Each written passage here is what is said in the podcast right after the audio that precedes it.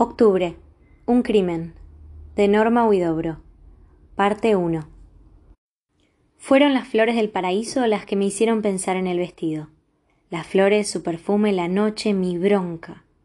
Soy adicta al perfume de las flores del paraíso. No lo puedo evitar. No quiero evitarlo. Me quedo horas a la noche asomada a la ventana de mi cuarto oliendo el aire cargado y dulzón de los paraísos de mi vereda. Vivo en un segundo piso y tengo las copas rebosantes de flores casi a la altura de mi nariz. Lástima que florezcan una sola vez al año, en octubre nada más. Yo estaba asomada a la ventana de mi habitación pensando en el baile de disfraces que haría mi prima Ayelén, una fiesta ridícula con la ridícula de mi prima y las ridículas de sus amigas. Por supuesto que lo primero que dije fue que no iría. Es más, mi prima me invitó sabiendo de antemano que yo iba a decir que no. Sé muy bien que lo hizo porque su madre, hermana de mi madre, la obligó a que me invitara. La antipática Ayelén jamás me habría invitado si no hubiera mediado una imposición y hasta una amenaza de parte de mi tía. Ayelén y yo jamás nos llevamos bien, pero esta vez a mi prima se le ocurría hacer una fiesta de disfraces y yo estaba obligada a asistir, porque ya es hora de decirlo, al igual que su hermana, mi madre también creía en el sagrado deber de cumplir con la familia. Entonces, para evitar un conflicto más en casa, que a decir verdad ya teníamos bastantes, terminé aceptando. Esa noche de octubre, mientras olía los paraísos y alimentaba la bronca hacia mi prima, me acordé de un vestido que tenía mamá cuando yo era chica. Un vestido de verano que a mí me encantaba, de una tela estampada con florcitas celestes y rosadas como las del paraíso.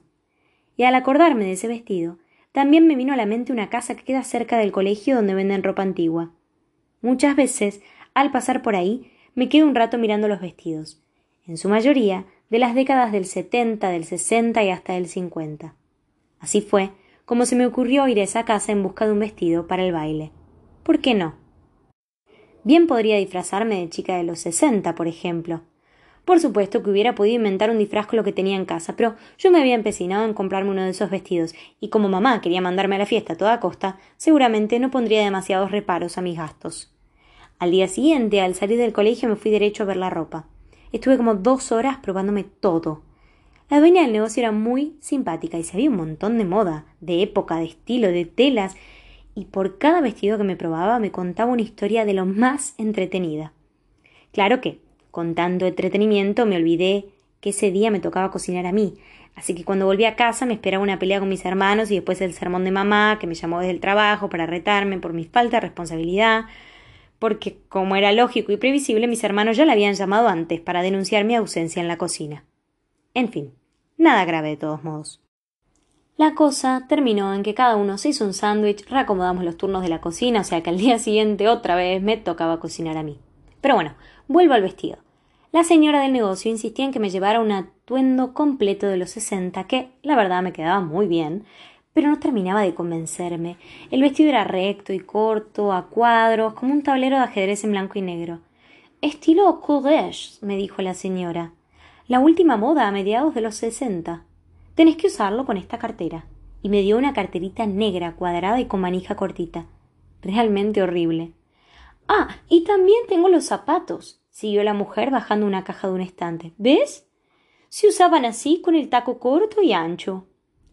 No. A pesar de que la señora insistía en que me quedaba pintado, a mí el atuendo courage no terminaba de convencerme, así que seguí revolviendo hasta que encontré un vestido diferente, que me hizo recordar unas series viejísimas de la televisión, donde las chicas aparecían con vestidos fruncidos o tableados, largos hasta por abajo de la rodilla y con soquetes y zapatos sin taco. Tengo que decir, y no exagero, que ese vestido me impactó, aunque no puedo explicar por qué. No sé, yo sentí algo. Sentí que lo que tenía delante de mí era algo más que un vestido. Es raro, pero fue así. Después de todo no tardaría mucho tiempo en comprobar que había motivos reales para que sintiera eso. Me lo probé, no había dudas, era mi talle, me vi rara, pero me gustó. A lo mejor fue por el color. El amarillo me encanta.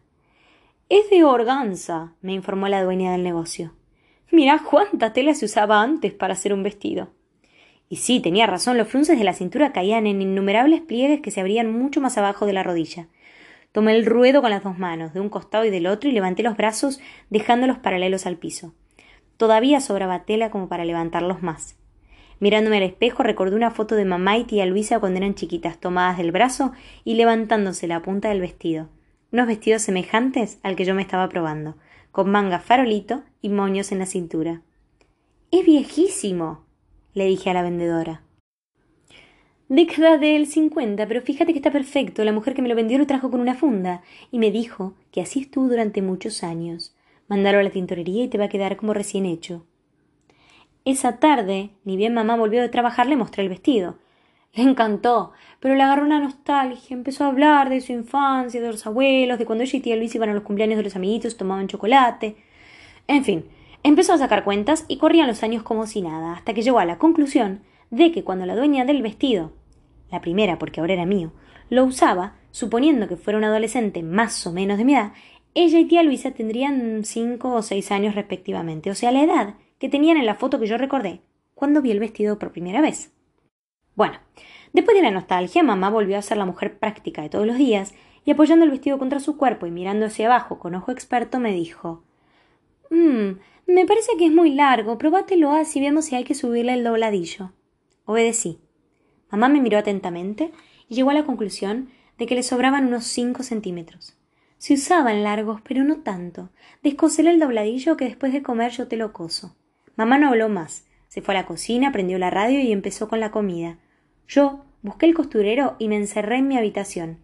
Extendí el vestido sobre la cama y empecé a cortar con mucho cuidado el delgado hilo que corría alrededor del amplísimo ruedo. Ya había descosido más o menos la mitad cuando descubrí la carta. Al principio solo fue un papel, un papel doblado en cuatro. Después supe que era una carta. Por supuesto que me sorprendí.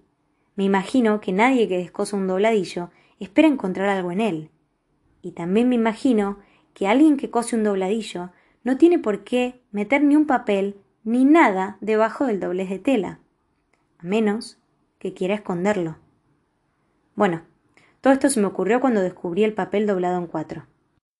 Y tenía razón, nadie mete un papel en el dobladillo de un vestido, a no ser que tenga un buen motivo. Desdoblé el papel con la sensación de estar metiéndome en secretos ajenos. Estaba íntegramente escrito de un solo lado, con tinta azul, muy clarita, letra chica y apretada. A juzgar por la tinta lavada como borroneada y por el color amarillento del papel, era fácil darse cuenta de que llevaba muchos años en el vestido, o por lo menos que hacía muchísimo tiempo que alguien lo había escrito. Esa fue la primera impresión que tuve. El tiempo, la cantidad de años que tenía ese papel escrito y el misterio.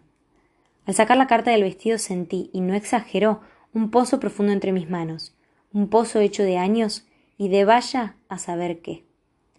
22 de octubre de 1958. Leí y casi me caigo. La carta era de la misma época que el vestido. Querida Malú, tengo miedo. Mis sospechas se confirmaron. Todo lo que te conté en mi carta anterior resultó cierto. Anoche subí a la terracita de la cúpula y los escuché. Hablaban del veneno, de la dosis, de que ya falta poco. No pude escuchar todo. Ya sabes que es peligroso acercarse mucho a la ventana. Creo que me acerqué demasiado, casi me caigo. Pisé en falso, pero pude agarrarme del borde de la ventana. No sabes el miedo que tuve. Te juro que no subo más. Igual ya no hace falta, ahora sé todo. Por favor, te pido otra vez que me ayudes.